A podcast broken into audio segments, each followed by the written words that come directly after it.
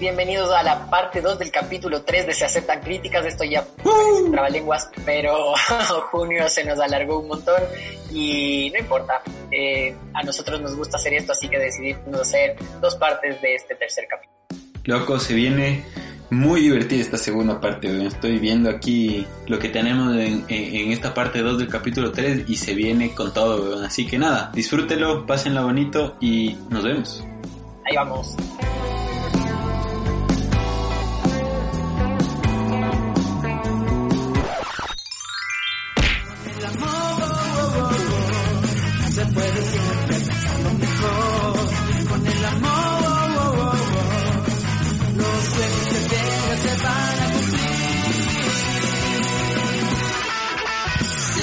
Lo deseas puedes volar, solo tienes que confiar mucho en ti y seguir. Puedes contar conmigo, te doy todo mi apoyo. Si tú lo deseas puedes volar, si tú quieres el cielo alcanzar y las estrellas tocar. Oh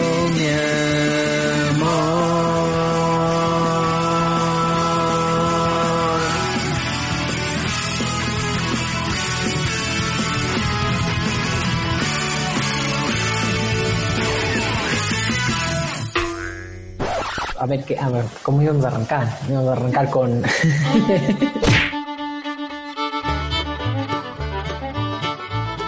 y este es el bonus de Se aceptan críticas, ya que el programa se nos alargó hasta la mierda, porque pensamos que iba a salir en la primera quincena de junio, pero se nos alargó de más y estamos saliendo en julio. Y dijimos ya que se nos alargó, vamos a recomendar, digo, vamos a hablar de eh, cuatro fechas más sobre cuestiones conmemorativas de junio eh, que nos parecen interesantes rescatar y que algunas son una huevada y que podrían pasar absolutamente desapercibidas, pero no en este programa, y otras cosas son muy importantes y de las que debemos generar ciertas reflexiones. No sé si Totalmente, loco. Eh, bueno, como vos dices, se nos alargó este programa eh, un poquito a la mierda por un montón de razones de las cuales no vamos a entrar al detalle aquí, pero no queríamos irnos sin terminar la segunda quincena de marzo que tiene unas fechas eh, entretenidas, divertidas o Loco, absolutamente... aquí, aquí va una crítica de mi parte, pero acabas de decir la segunda quincena de marzo, loco. Ay, qué verga, no, perdón, la segunda quincena de junio. Ve, así, así de perdido estoy, loco, sí. Este año, weón, ha sido, todavía sigo en marzo, qué huevada, loco. Desde, desde que nos robaron marzo ya siempre Qué nos poco, weón, ya ves. Sí, sí, es pocaso, loco, es pocaso. Pero bueno, tenemos que, que terminar la segunda quincena de junio y tenemos algunas cosas bacanas que contarles, así que hágale, vos empiezas, ¿no? Arrancamos, así es, y vamos a arrancar con el 21 de junio porque es el Día Internacional del Selfie y me pareció que era una fecha muy importante a rescatar porque, maldición, es la era del selfie. Todo el mundo se saca una, un autorretrato con su celular. De hecho, los celulares cambiaron para poder tener una cámara de lado en donde puedes verte de la pantalla. Y nada, el mundo cambió alrededor de la selfie. Yo me imagino que selfies se han sacado durante mucho, mucho tiempo. Pero bueno, eh, vamos a decir que el siglo XXI es la era del selfie. Y como te decía, el 21 de junio se celebra el Día del Selfie porque sí. La gente decidió en las redes Ah. sociales en el 2011 que el 21 de junio iba a ser el día y ¿Ya? listo. Ah, no hay ninguna Ya. razón detrás de esa huevada. No hay ninguna puta razón porque ¿por qué la habría? O sea, si, si somos la era Una del buena- selfie sí, es verdad. y nada tiene sentido finalmente, eh, se decidió así. El 21 de junio va a ser el día del selfie listo. Y nada, estuve navegando un poco en la red y hay un montón de recomendaciones de cómo deberías tomarte tu selfie. Por ejemplo, ¿Ya? ver que haya una buena luz, eh, tener en cuenta un buen encuadre, Ya. que se vea un bonito fondo, que no se vea alguna cosa que no quieres ver. De hecho, les invito a ver fotos en donde en un selfie detrás suceden cosas muy divertidas. Por ejemplo, una señora que se toma una foto y detrás está su niño en el inodoro haciendo del uno o del dos. Ese tipo de cosas pueden encontrar en la red. También Oye, recom- Dime, dime. Oye, y vos eres, a ver, pero debatamos esto un poco. ¿Vos eres de selfie? ¿Vos eres de esos manes que se toma selfie y que sube sus selfies a sus redes sociales? O quizás no la subes a tus redes sociales, pero, no sé, te tomas una selfie y la compartes, eh, no sé, en tu, en el grupo de WhatsApp de tu familia o en cualquier o así, o ni vergas. Totalmente, yo soy pro selfie de acá a Hong Kong ida y vuelta. Me encanta sacarme selfies, me encanta eh, mostrar el lugar en donde estoy con mi cara en primer plano, que tenga más relevancia del lugar en donde estoy. Ah, así que sí, soy totalmente pro selfie. ¿Y vos? Yo eh, no, normalmente no soy tan pro selfie, pero mm, debo admitir que durante la cuarentena me he sacado más, más que selfies como de foto. eh, lo que he hecho son como historias en las que en las que mi cara a veces es protagonista con algún filtro o cualquier alguna alguna wea así. Cosa que jamás hacía antes de la cuarentena, weón. Pero claro, era yo creo que un poco con el aburrimiento y la huevada, pero sí me saco selfies, por ejemplo, eh, para mandar a, mi familia cuando estoy de viaje, pongo tú, mando una selfie diciendo como, eh, vean dónde estoy o alguna wea así. Pero jamás de subir a mis redes sociales selfies de no, no mucho, la verdad. ¿Y, y el, los nudes? ¿Te sacas mucha Los nudes. selfie, Lucho? La plena no mucho, loco. no mucho, es decir que hay. Es decir Sí, que sí, hay. por supuesto que me he sacado nudes, o sea, huevón. En la era digital, ¿quién no, huevón? Además, yo estuve de novio un montón de años a Hay distancia. material pero en las redes. A Hay- distancia, hay, material. entonces va- había que hacer algo por ahí, pues. Y además ahora estás en Chile y yo estoy acá en Ecuador, loco. Seguimos Claro, loco. Por supuesto. Oye, pero igual hay una huevada con eso.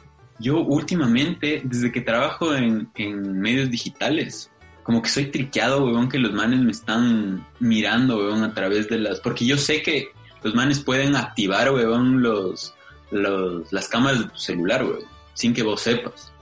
Entonces, igual soy medio triqueado con esa huevada, entonces yo pongo tú la cámara del computador y muchas veces la cámara del teléfono cuando estoy en alguna situación, o quizás de forma incluso hasta arbitraria, tapo las huevadas, les pego algo encima, huevón. Como, como lo hace incluso Zuckerberg, ¿no? Y, Claro. Porque sí, pu- pueden robarnos la información. De hecho, se ha demostrado, hay un montón de, de fotos de famosas y famosos dando vueltas por las redes que fueron filtradas eh, por la baja seguridad que tuvo el iCloud y también los respaldos de Google. Así que eh, sí, hay que tener un montón de cuidado, pero no solo hay que tener cuidado con esto, y ya que estamos hablando de los riesgos de las fotografías, hay que tener mucho cuidado con dónde te sacan las fotos. Porque la gente quiere mostrar como también riesgos y por ejemplo se toman fotos al borde de un acantilado o en situaciones bastante estúpidas y hasta el 2018 se había reportado, y esto fue una investigación que hizo la Biblioteca Nacional de Medicina de Estados Unidos, 259 muertes por selfies. O sea, la causa de muerte fue haberse sacado un selfie. Entonces, ya que estamos hablando de los riesgos de las fotografías, bueno, también hay que tener full cuidado en dónde carajo te tomas la, Sí, la foto, sí. porque no estaría bueno. Bueno, loco, yo que yo que suelo salir a la salí, solía salir a la montaña bastante seguido, debo admitir que, que muchas veces vi un montón de gente, weón, haciendo cosas súper imprudentes por sacarse una foto. weón. Qué cagada, qué necesidad, loco, qué necesidad. Así Sí, que es- bueno, eso quería contarte sobre el 21 de junio, así que no sé si tienes algo que gane a mi fecha Loco, de esta segunda quincena. tengo algo que seguramente va a patear el trasero a tu fecha porque eh, es algo que tú me enviaste y que me pareció muy genial. el 24 de junio se celebra el Día Internacional de nada más y nada menos que de las hadas. Las hadas, weón. Y te voy a decir de una manera, ¿cómo se puede decir? Letrada, ¿qué es un hada? weón? Según ver, San. Wikipedia, hada es una criatura fantástica y sutil y se la representa generalmente en forma de una mujer hermosa y bella con alas de mariposa. Según la tradición, se supone que las hadas son como protectoras de la naturaleza, ¿cachas? Y hay un montón de, de tradiciones y creencias, sobre todo en los pueblos eh, europeos célticos, eh, respecto a las hadas. Y justamente les otorgan estas cualidades de protectoras, ¿cachas? Por ejemplo, alguna hada famosa, weón. La campanita, weón, de Peter Pan. La campanita, totalmente, totalmente es de la que se me viene a la cabeza con rapidez.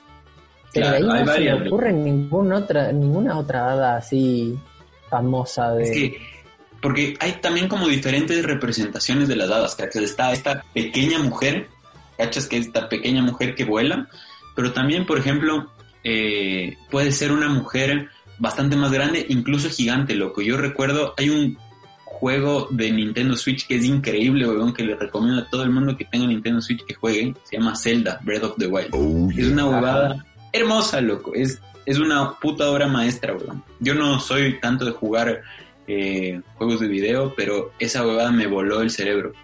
Bueno, y ahí, obviamente es un mundo fantástico, se representan a las hadas, que te otorgan dones, cachas. Y esta es otra huevada que va mucho con la mitología. Las hadas tienen el poder de entregarle dones a quien muchas veces las descubra o a quien las ayude de cierta forma.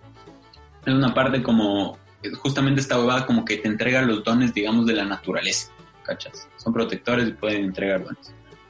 Y dentro de esta huevada, hay un, dentro de esta discusión sobre las hadas, ¿no? hay una historia súper divertida, loco, que, que justo hoy me acordé, huevón, leyendo esta huevada. Y es que eh, Sir Arthur Conan Doyle, quien fue el autor de, de ah, ¿cómo se llama? De los tres mosqueteros.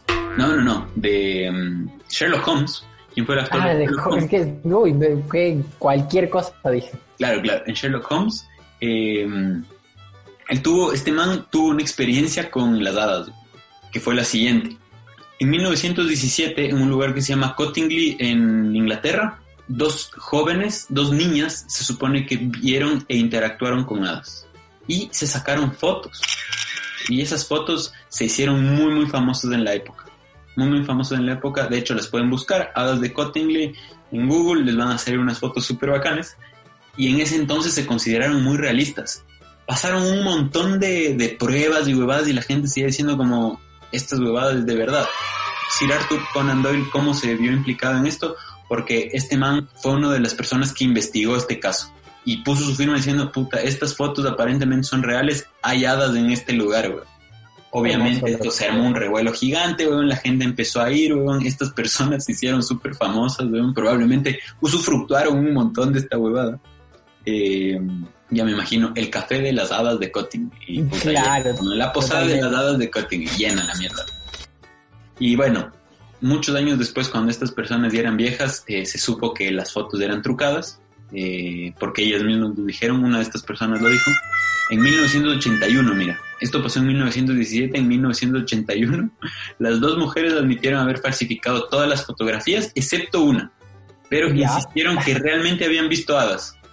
O sea, quizás estaban muy fumadas, luego no sé qué fumaban en ese entonces, opio en Inglaterra probablemente. O- obvio, obvio, sí. Y, o tal- y O tal vez con hongos también. Huevón. Haber estado. consumían estupefacientes muy jóvenes, porque dicen que tenían como entre 11 y 14 años. O tal vez comían bayas alucinógenas del Valle Sagrado.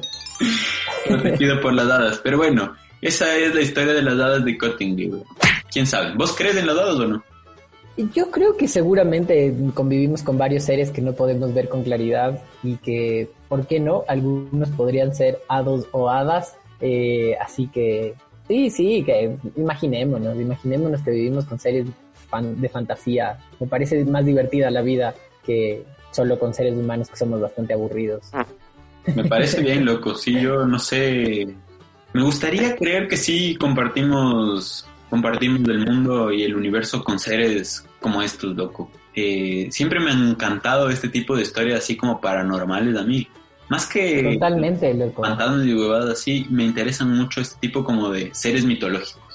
Totalmente, los duendes, por ejemplo, me parecen increíbles, me parece bellísimo también lo que hacen, son protectores también del, del bosque, como los hadas. Eh, sí, pensar que, que hay otros eh, seres que conviven con nosotros y que pueden ser... Bueno, los duendes tienen ahí unas variaciones, ¿no? Hay algunos que son medios malos y Claro. que juegan bromas y otros que son mucho más tranquilos.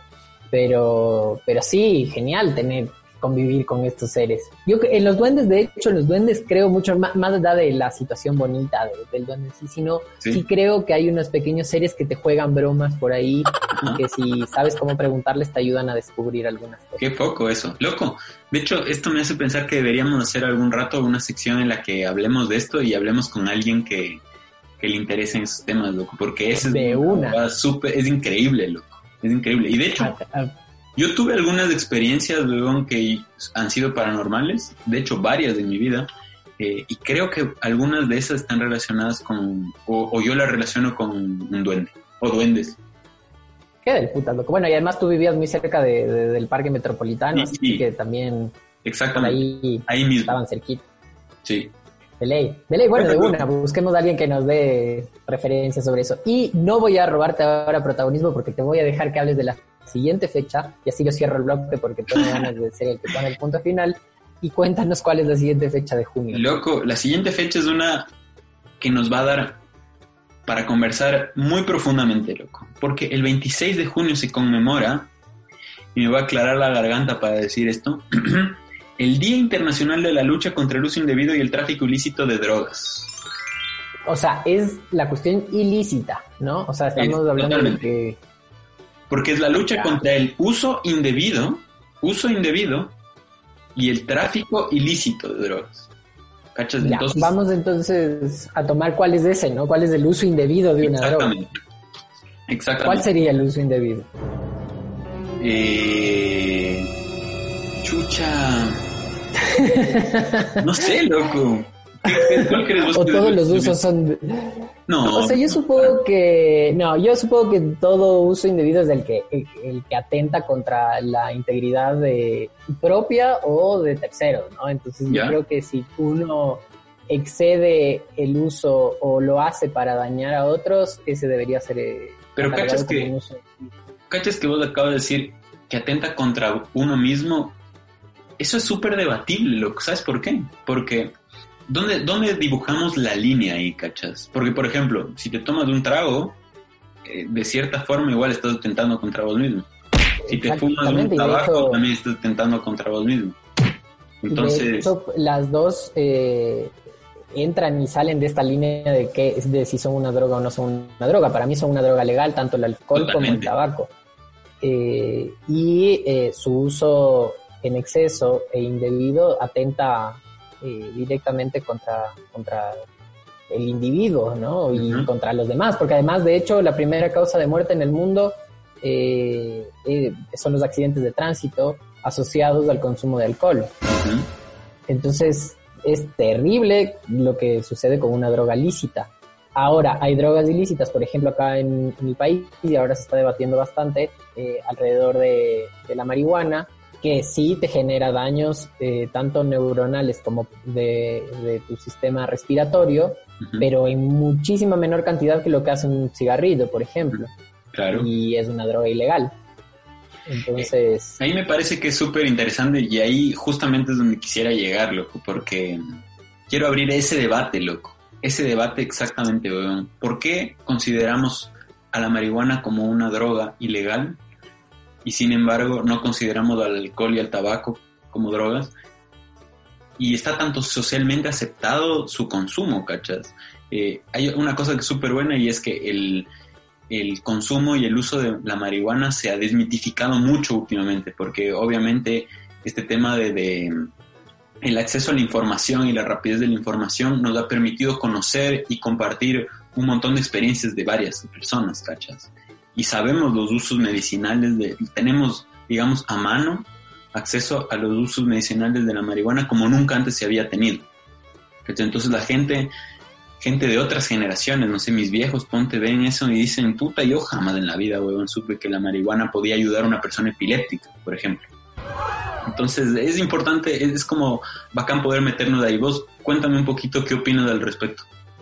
O sea, yo claramente creo que eh, qué diferencia a- al alcohol y el cigarrillo de la marihuana básicamente ha sido un tema de mercado.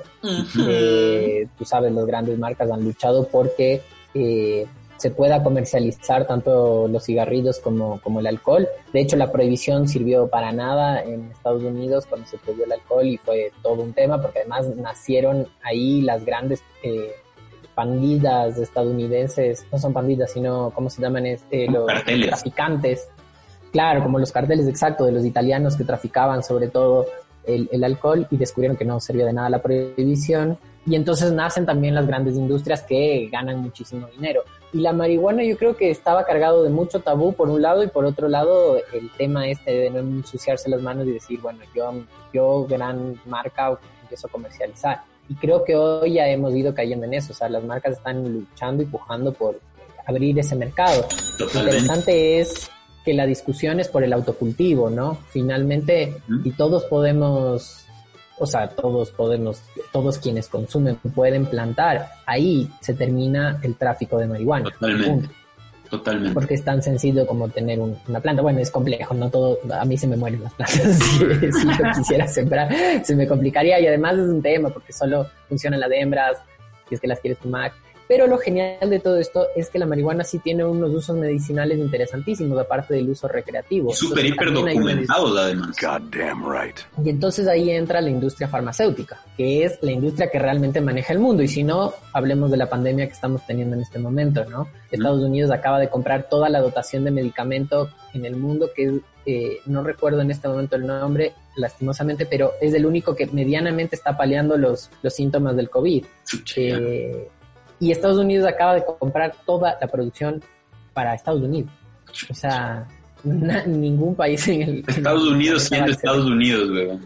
Exacto, loco. Entonces, eh, yo creo que la industria farmacéutica también está detrás de, de, la marihuana, justamente por sus beneficios, ¿no? Y por eso ha catalogado de drogas a cosas que, por lo menos en, en Sudamérica, se utilizaban medicinalmente, ¿no? Hablemos de la ayahuasca, hablemos de también el peyote, que no solo crece aquí, sino también en América del Norte y en América Central. Entonces yo creo que por ahí va la cosa, por eso también que es una droga y que está prohibido, creo que va por ahí. Pero también hay discusiones súper interesantes y me parecía súper chévere como comentar esto, por ejemplo, en, Israel hace mucho, mucho tiempo hay monjas que extraen el THC de la marihuana y solo utilizan el CBD y ya lo utilizaban eh, de manera paliativa para ciertas enfermedades. Y es increíble porque es Israel, o sea, es uno de los países que también controlan la industria. Y, claro, en cambio acá sigue siendo prohibitivo. Y bueno, y ahora ya la discusión pasó también a lo recreativo, que también es, genial, ¿no? Decir, porque también estaba como, como este, esta frase común de, bueno, la marihuana es la puerta para... La puerta otras drogas. drogas. Clásico. Que puede ser, yo no digo que no, Puede ser, de hecho puede ser. Claro. Pero, eso pasa con cualquier otra sustancia, ¿no? La, televisión es la puerta para un montón de claro, o sea, la, vida en sociedad es la puerta para un montón de drogas. Entonces, creo que por ahí va la discusión. No sé tú qué, qué piensas. Loco, yo personalmente me adscribo a casi todo lo que has dicho. Lo que sí me, me gustaría aportar es que justamente por lo que vos dices que, mm, y, que va de la mano con un poco lo que yo hablaba antes acerca del acceso a la información, eh, digamos que se ha suavizado la posición respecto al uso recreativo de la marihuana. Y teniendo eso en cuenta, justamente entra lo que decías vos acerca de las corporaciones, y es que muchas corporaciones están, o de hecho ya tienen como patentadas las huevadas para que después podamos comprar, por ejemplo, cajetillas de marihuana, ¿cachas? Cajetillas con, con porros, weón. Entonces, lamentablemente vivimos en una sociedad en la que quienes nos manejan realmente, y no estoy hablando de los políticos, sino quienes nos manejan realmente, están 10 pasos adelante de nosotros. y, eso es un hecho. O sea, yo estoy segurísimo, weón, que, que mis hijos, si es que llego a tenerlos en algún momento, weón, van a poder comprar cajetillas de, de, marihuana y va a ser lo más normal del mundo. Weón. Y yo personalmente pienso, no pienso que esté bien así me encantaría que las personas que consuman puedan cultivarlas por sí mismas, y depender de sí mismas y usarla recreativa de forma medicinal como quieran. La marihuana es una planta que puede ser increíble si es que sabes cómo usarla, como un montón de otras cosas.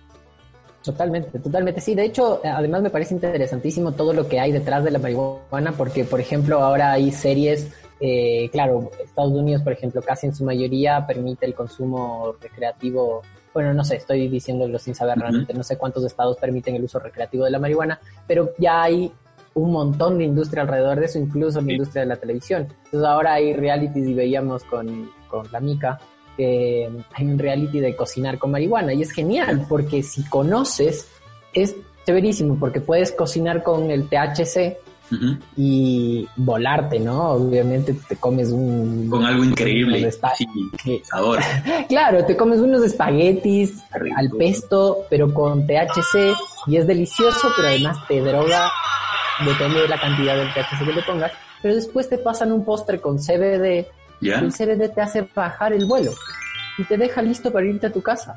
Entonces me parecía genial como esto, como la experimentación también le hace perder el tabú y el miedo a la cuestión. Y ya, ahora que lo sabemos, entonces sabemos que el CBD te permite bajar también y que no te blanquees y que no te triques y que puedas vivir la experiencia como de una forma también más, más interesante. Eh, y, y es eso, es conocer un poco más eh, sobre la planta. Imagínate todo lo que nos estamos perdiendo de un montón de un montón de otras cosas que igual son Claro. ilegales, ¿no? Pues. Bueno, y el problema principal de esto, weón, primero es el curuchupismo, que aquí en Chile se dice el cartucho, weón, que es, de, digamos, la mojigatería. Eh, Totalmente. Pero en realidad, el principal problema de esta huevada es la, la criminalización de algo que no debería ser criminalizado jamás y por lo tanto el tráfico, ¿cachas? Que ese en realidad es un problema que genera violencia, weón, que genera un montón de cosas de mierda. Totalmente. De hecho, eh, ahora estamos hablando de la marihuana porque también es como más, más fácil hacer esa reflexión, pero claro, ya irnos hacia drogas más duras y qué debería suceder alrededor de ellas es una cosa que yo tal vez no me metería, que pues, también sería interesante buscar algún experto en un programa. ¿no? Totalmente. Para, para Aquí que tenemos. Hay dos temas buenazos, loco, que deberíamos conseguir otros expertos, weón. El primero es la marihuana en sí, la marihuana en sí, ¿cachas? Que me parece a lo bestia. Eh, cocinarlo, weón, eh, las variedades, no sé, yo no soy un conocedor en realidad, entonces me encantaría tener a alguien que me pueda decir o hablar mucho al respecto. Y el otro es, por supuesto, eh, el tema de la provisión de las drogas más duras, ¿cachas? Totalmente. Bueno, yo eh, ahí tengo un contacto al que podemos llamar. espero que no sea pro criminalización. Estoy seguro que no criminalización, pero sí como prohibitivo, digamos, de alguna manera. Pero bueno, no adelantemos nada y vamos a ver si... Spoiler alert. De una, vamos al último día, loco, vos lo tienes. Vamos al último día y me pareció interesante traer a colación a- en estas fechas extrañas esto porque el 30 de junio se celebra, pero sobre todo instalado por las Naciones Unidas, el Día de los Asteroides. Me pareció súper sí, me pareció súper interesante porque ya se venía hab- hablando de cuándo vamos a celebrar el Día del Asteroide, obvio tenemos que celebrarlo. Y las Naciones Unidas se, se pronunció y me pareció el ocaso, porque además sobre varios temas las Naciones Unidas termina siendo como quien, quien eh, hace de árbitro y juez y dice no, no, no, no. El 30 de junio es el Día de los Asteroides, ningún otro día. Incluso por ahí leía que la UNESCO se pronunció en cuál es el Día de los Beatles, por ejemplo. ¿Ah? y estos son los que dirimen qué día, qué día es o no. Bueno, la cuestión es que las Naciones Unidas eh, declararon el 30 de junio como el Día de los Asteroides porque se celebra que en 1908 cayó en Serbia eh, un, un asteroide. Loco, yo pensé, que yo pensé que que- se festejaba ese día, weón, porque ese día se había estrenado Armagedón. weón. No, loco, ¿qué fecha se haber estrenado Armagedón? Es una buena pregunta, va a buscarla ahora. Pero en todo caso, y como hablábamos en preproducción, Bruce Willis sería nuestro gran cara visible del 30 de junio. Eh, y sí, les contaba que... ¿Qué pasó? Se estrenó el 30 de junio. Se estrenó el 30 de junio de 1998. ¿Cómo no imaginarlo? todo. Apaguemos todo. Qué poco. Qué Entonces sí, debe haberse estrenado. Yo me acuerdo, pero esto dato de color y aquí vamos a hacer una pausa para meter algún ruido interesante. Cuando fui a ver Armagedón, que se estrenaba en el cine, era muy chiquito, porque en el 98 tenía nueve años. Ajá. Ese día se estrelló el avión de Cubana de Aviación en Quito y lo No. recuerdo con mucha fuerza porque yo vivía cerca del aeropuerto y salía un humo infernal y se veía así y me quedó marcado para toda la vida que fue exactamente el mismo día que fui a ver. Armagedón y asocié el peligro de las cosas que vuelan por los aires. Bueno, en todo caso, te comentaba que el 30 de junio decidieron celebrar el Día del Asteroide para sensibilizar a la gente sobre los riesgos del impacto de los asteroides. Loco. Pero, o sea, yo, yo, yo soy súper sensible y me imagino que todo el mundo es súper sensible de que hay que tenerle miedo a una huevada que viene de la estratosfera recontracaliente, loco, y que básicamente hay que meterse en la casa y no, no Loco. huevear con Lo eso, ¿no? ¿sabes, ¿Sabes qué es poco igual pensar, weón, que una cuestión que en realidad no es tan grande podría hacerte mierda, weón, y podría terminar con la vida en la Tierra, weón? porque es una huevada que alguna vez leía, weón, y es como un objeto que tiene, por ejemplo, 5 kilómetros de diámetro, weón. Tampoco es tan grande, digamos, si haces una escala entre la Tierra y lo que viene, ¿me cachas? Pero esa huevada, ese objeto puede terminar con toda la vida de la Tierra, weón. Y punto, sacarnos de órbita y toda la huevada. O sea, es caso. Y de hecho, hace, eh, a inicios de junio eh, hubo una alerta porque iba a pasar un meteorito cerca de la Tierra. Y como decíamos, ya, o sea, no podemos estar más cagados por Dios en este 2020. Que se fresque el man. O sea, yo sé que nos quiere acabar, pero que se aguante un rato. O bueno, tal vez sería mejor que nos impacte un asteroide y a la mierda. todo. Quizás, loco. Quizás. La cuestión es que se había dicho a principios de junio que iba a pasar un 20, un asteroide que lo llamaron 2020 KZ3 y otro 2020 Calle. Este. Calle me- medía solo 20 metros, así que realmente era muy chiquito. ¿Y el otro? Y, y el otro eh, no dice el tamaño, pero tampoco era tan grande. La cuestión es que di- después dijeron, bueno, no, no, es que va a pasar a 3,7 millones de kilómetros de la Tierra. O sea, no es que nos iba a impactar una mierda, solo nos quisieron asustar. Pero bueno, en todo caso, yo creo que no hace falta sensibilizar a nadie sobre los riesgos. Lo que sí vi en un documental hace poco es que hay gente que, porque pequeños asteroides sí caen de forma seguida. De hecho, en Perú creo que cayó hace poco, cuando recién empezó la pandemia, cayeron en marzo. Y hay gente que persigue las caídas de asteroides para, para robarlos, porque Ya. en realidad son propiedad del país de donde cae. Pero hay personas que buscan y ya saben que va a caer y, y lo roban y los guardan para investigaciones científicas. Y entonces desaparecen estos asteroides que han caído en algún lugar. Tengo un Se- datazo. Tengo un A datazo. ver, Una mujer que se llama Anne Hodges fue la única persona que ha sido golpeada por un meteorito en no la me historia. jodas. En la historia. Y Dice, tienes más chances. Es una noticia de verga, loco. ¿Cacha? De sufrió un tremendo susto y un tremendo golpe por el meteorito, cual terminaría cambiándole la vida. Lo que sí dice es que tienes más chances de ser golpeado por un rayo, un tornado, un huracán, todo al mismo tiempo antes de ser impactado por un meteorito. O sea, esta man meada por el universo, la vida y por todos, güey. qué demente. Pero, y esto también es interesante, hay que ser amigo de esa señora porque por cuestiones de probabilística no le puede caer dos meteoritos en, Loco, en la vida, ¿me cachas? loco. Bien, es verdad. Eh, esto te lo digo porque una vez escuché una entrevista a uno de los sobrevivientes de, de el accidente de avión de los Sí. uruguayos. Sí, el desastre lo dan. Exacto. Y él decía que cuando se subía al avión, a cualquier otro avión, y alguien lo reconocía, todo el mundo tenía miedo y pedían que lo bajen y demás. Y él se levantaba y decía, a ver, pedazos de imbéciles, hay menos posibilidades de que este avión se vuelva, se caiga, estando yo aquí, porque la probabilidad es ínfima de que una Claro. persona se, se caiga dos veces en un avión. Entonces también deberíamos ser amigos de esta señora a la Loco, que un Buena historia esa para recomendar también en alguna recomendación a futuro. El libro y la... el- bueno, en realidad vi la película hace mucho tiempo, pero el libro es buenísimo. Oye, loco, ya vamos, las historias individuales. ya vamos casi bueno. 45 minutos que hay que sumarle a la a los, al hoy en la historia anterior, así que yo cacho que... Así que vámonos a la mierda. Listo. Nos vemos en el próximo bloque. Besitos en la cola para todos. Besitos, besitos, chau, chau.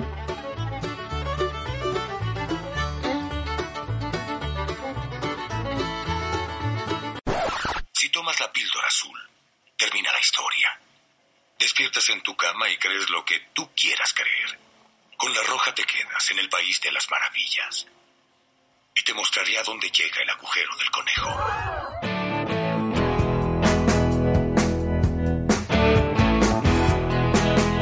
Bueno, bienvenidos a la maravillosa e increíble sección de las recomendaciones de Se aceptan críticas. Aquí, al otro lado del micrófono, está Don Estevitan Zapata, que nos va a maravillar hoy. Loco, hágale. Lo que voy a hacer es maravillarte, como tú bien dices, recomendándoles una serie que me ha sorprendido en estos días. De hecho, empezó hace mucho tiempo, terminó, ya se acabó, no, no hay más capítulos. Eh, tiene seis temporadas y les voy a recomendar porque realmente me he cagado de risa, también me he quedado desconcertado porque me he entendido un carajo. Y pienso que es una muy buena serie para gente que consume algún tipo de estupefacientes eh, psicotrópicos, porque creo que va bastante bien con este tipo de, de consumos. Estoy hablando de Community, que se puede ver en Netflix, que tiene seis temporadas, como te decía, y que es muy, muy graciosa, muy graciosa. Los capítulos son cortos, de una buena sitcom.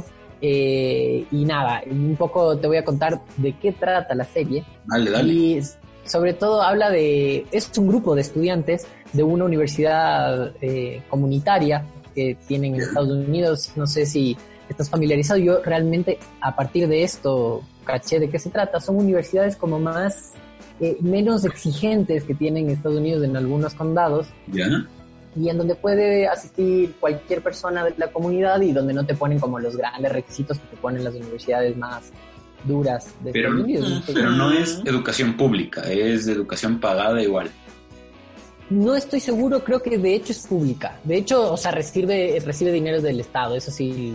Seguro, no sé si 100%, pero en todo caso es de eso, ¿no? Tiene un componente de gente como más relajada, gente que trabaja y estudia, que ya es tiene varios años de trabajar en alguna otra cosa, que tiene sus propios negocios y que quieren ir perfilándose eh, aún más. Entonces, bueno, habla la historia de eh, un abogado que le quitan su título, que en realidad parece ser que nunca lo tuvo, que se mintió en que era abogado y que se llama Jeff Winger.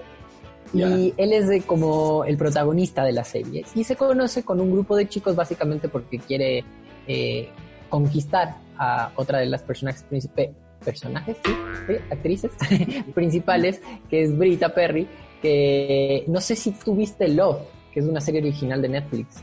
Mm, No. Bueno, también te recomiendo que la veas, ahí también es actriz principal.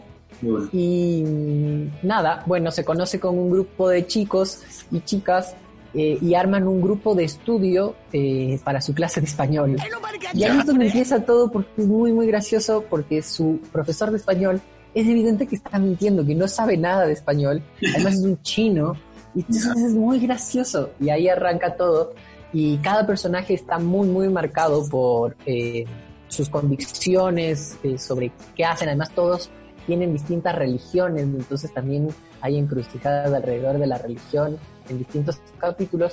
Y además utilizan recursos muy locos, como por ejemplo hacen stop, eh, un capítulo en stop motion, en plastilina, porque sí. Eh, otro es en dibujos animados. Otro es sobre las realidades paralelas de los ocho protagonistas, en donde pasan distintas cosas sobre un mismo eh, acontecimiento, digamos. Entonces es muy, muy gracioso porque, claro, realmente eh, se las ingenian para hacer cosas cada vez más extrañas. Hay capítulos también muy bizarros, hay capítulos donde te cabreas y no quieres ver más la serie, pero yo, eh, y esto sin leer mucho sobre la serie, creo que se convirtió en una serie de culto en Estados Unidos porque aparecen muchos cameos de personajes muy famosos. Eh, por ejemplo, uno de los que me pareció muy divertido que aparezca, y es en este momento se me va el nombre, pero yo sé que tú lo vas a recordar, eh, es de quien hizo Pedro, de Pedro Picapiedra y además estuvo en El Gran Lebowski. Simón. ¿Cómo se llama? John Goodman. Eh, bueno, aparece él en varios capítulos, no en uno solo. Aparece también Jason Alexander, que lo recordarán por Seinfeld, era uno de los grandes amigos de Seinfeld. Eh, bueno, aparece gente que diría- dices, ¿por qué demonios eh, aparece en la serie? Y me parece genial que, que esto, que, que sean famosos, que además deben haber como cooperado con la serie, eh, porque sí. Y, y nada, eso. Eh, es una serie que está muy, muy recomendada para cagarse de risa, para un momento de distensión, de nada. Es sonreír un rato. Y justo de hecho, estaba viendo que eh, la creó Dan Harmon, que es eh, uno de los creadores de Rick and Morty. Entonces, Ah, un poco ese humor, ese humor un poco lisérgico, un poco eh, traído de los pelos, que no tienen nada que ver con nada. ¿Qué es lisérgico?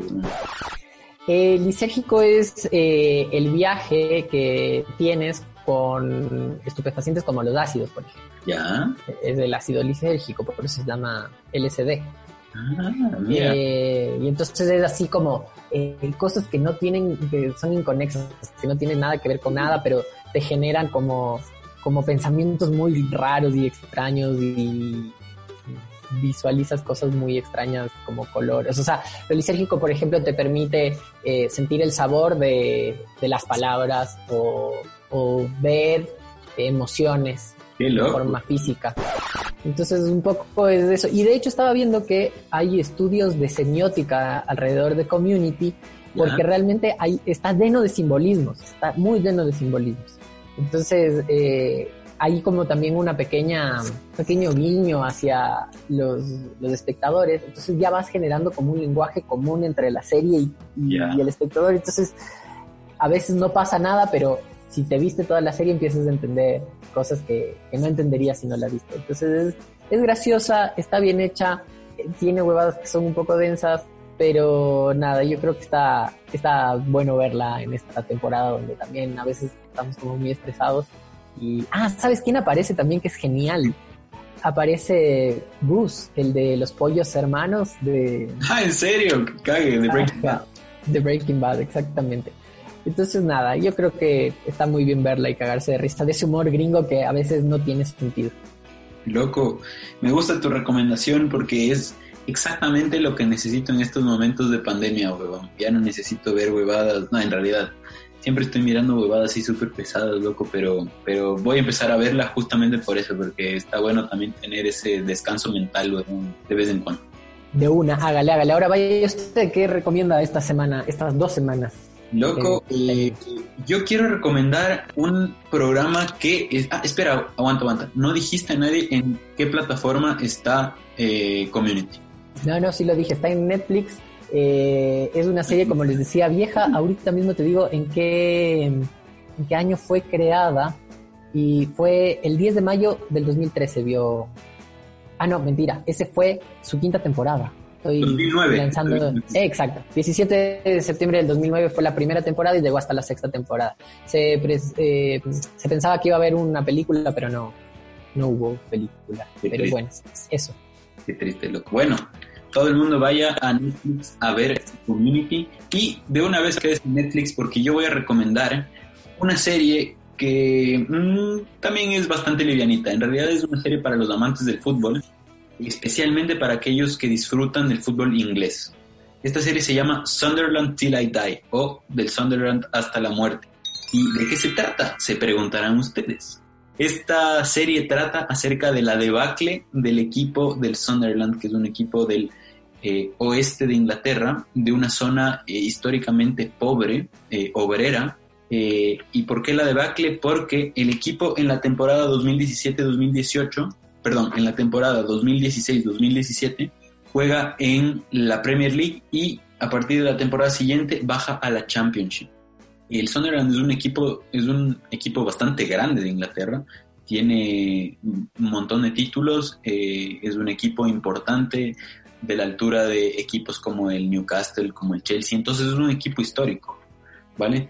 Y después de esa temporada en la Championship, les va como la pieza y los manes bajan a la League One, que vendría a ser como la tercera división.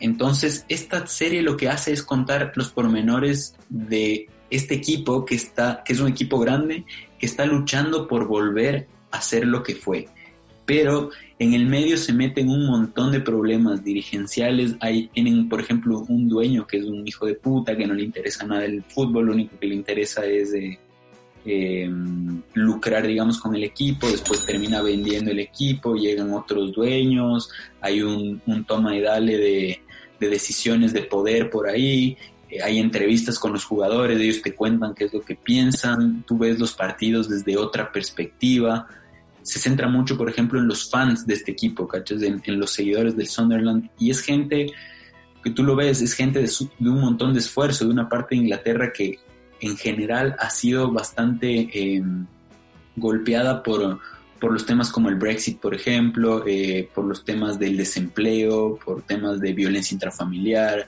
de, abuso de sustancias, del alcohol, ¿cachas? Entonces es muy, muy interesante súper interesante, sobre todo para la gente que, como yo, disfruta del fútbol, eh, porque te da otra perspectiva respecto a, lo que es un equipo de fútbol, ¿sabes?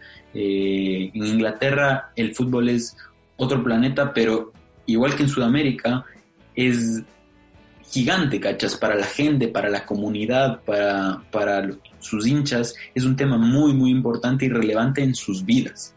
Oye, genial que, se pueda ver algo así como el lado B de, de Exactamente, un, un, equipo de fútbol. Pero quisiera preguntarte si además se ve como, como partidos y algo interesante alrededor de un buen juego o algo así, o más bien es esta trama en torno a, lo que es sostener un equipo de fútbol. Eh, es un poco de las dos cosas, loco. Yo diría que está centrado en esta drama que es sostener el equipo de fútbol, eh, pero también ves partidos de fútbol literalmente desde otra perspectiva o más bien segmentos de los partidos, eh, pero te involucras directamente, digamos, con los jugadores y con el cuerpo técnico, ¿sabes? Porque antes de eso ya, ya conoces la historia, por ejemplo, atrás de uno de los jugadores, ¿cachas? Sabes cuáles son sus motivaciones, sabes a qué le tiene miedo, a qué no, eh, entonces te involucres de una manera diferente. Es bastante interesante, pienso que está bastante bien hecha, tiene dos temporadas.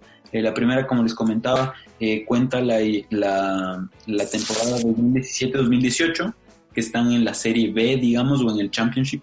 Y la segunda cuenta la temporada 2018-2019, que estuvieron en la League One, que es la tercera división. No les quiero arruinar la sorpresa, así que les voy a dejar para que ustedes eh, averigüen una vez que vean la serie en qué categoría está jugando el Sunderland ahora. Eh, pero eso, o sea, les recomiendo mucho esta serie, es bastante interesante. Eh, siento que Netflix está haciendo cosas bastante bacanes últimamente. El soundtrack con el que empieza esta serie me parece que está bonito también. Eh, y te hace ver, te hace ver también un poco, te acerca un poco a la, al pueblo obrero inglés, que siento que es algo interesante también porque no es algo que se vea de forma muy común por este lado del mundo, ¿sabes? Entonces, qué bien, me, me, gusta eso. Ajá. Qué bacán, loco. Entonces ya, ya saben, tenemos estas dos recomendaciones, las dos de Netflix, eh, para ver, para relajarse un poco y también para, sí, acercarse desde otro costado. Se me vinieron, sí, a la cabeza algunas otras producciones de Netflix que ya iremos recordando, pero me parece bacán esta que traes tú porque es eso, ¿no? Entrar dentro de la historia, más allá de lo que se puede ver en la superficialidad, que es muy bacán. Eh, y creo que es eso, que está bueno que se hagan ese tipo de producciones también. No, loco. Y bueno, llegamos al fin de las recomendaciones y después de esto se viene el triste final. El fin del mundo. Eh, no sé si el fin del mundo, pero el triste final de ese aceptan críticas tercer capítulo. Oh, ¿qué pasó? ¿Aló? ¿Aló? Hola. Hola. No sean. Ay, loco, recién pudiste volver, antes ya no te escuchaba. No. Que un montón de cosas que no tienen sentido y que no tienen ningún tipo de importancia. En todo caso, esas han sido nuestras recomendaciones del día de hoy. Qué verga, loco. Bueno, nunca sabremos qué es lo que dijiste en ese espacio que sale en blanco, que probablemente vamos a llenar con palabras sin sentido. Así que eso, nos vemos en la próxima sección. De vuelta. Ahora nos vemos. Adiós.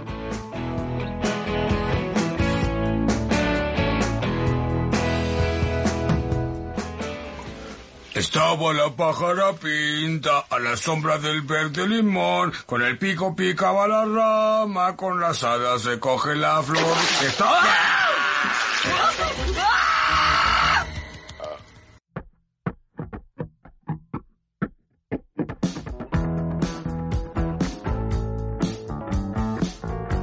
Bueno, hemos llegado, como siempre, siempre digo esto en todos los capítulos, el triste pero feliz final a la vez de Se aceptan críticas. Costó mucho sacar este capítulo, eh, han pasado muchas cosas en el medio, pero la situación es la misma, seguimos de una puta pandemia, yo sigo encerrado en mi casa. Eh, y bueno, loco, es el final del capítulo 3. ¿Qué tienes que decirnos al respecto? Que todo concluye al fin, nada puede escapar, todo tiene un final y todo, termina, y exacto, Loco. decepción. Un poco, porque he estado escuchando el soundtrack de, Tango Feroz estos días, weón. Lindo soundtrack, lindo, soundtrack. Y en todo caso, este cierre se lo he robado a mi querido amigo Darío Becchetti, que generalmente cerraba uno de los programas de radio que teníamos en La Plata, Argentina. Eh, pero es verdad, realmente todo termina y hay que saber despedirse también. Lo que sí eh, puedo decir es que si logramos terminar este capítulo 3 realmente podemos, con hacer cualquier cosa. Cualquier cosa. Totalmente. Totalmente. Y eso es lo lindo de las cosas que uno hace porque quiere y porque nos gusta la radio y demás.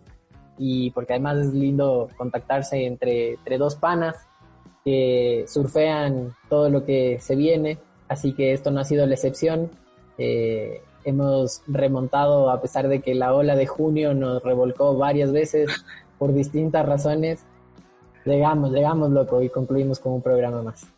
Loco, como vos dices, eh, ha sido un mes largo y tortuoso, pero bueno, le ponemos cariño, le ponemos amor y nada, pues hacemos esta huevada porque nos encanta juntarnos a conversar, loco, y siempre es un gustazo compartir con vos este micrófono. Este capítulo está bueno, weón, está súper bueno, está largo, eh, está profundo, tenemos eh, un montón de cosas, hab- hablamos de cosas importantes, eh, muy importantes, y también estrenamos alguna sección como Coméntate este post que nos dio pie a hacer algo bien bacán. Así que nada, nos vemos en la próxima, en la próxima oportunidad, próximo capítulo, que será el cuarto de Se aceptan críticas, no realmente.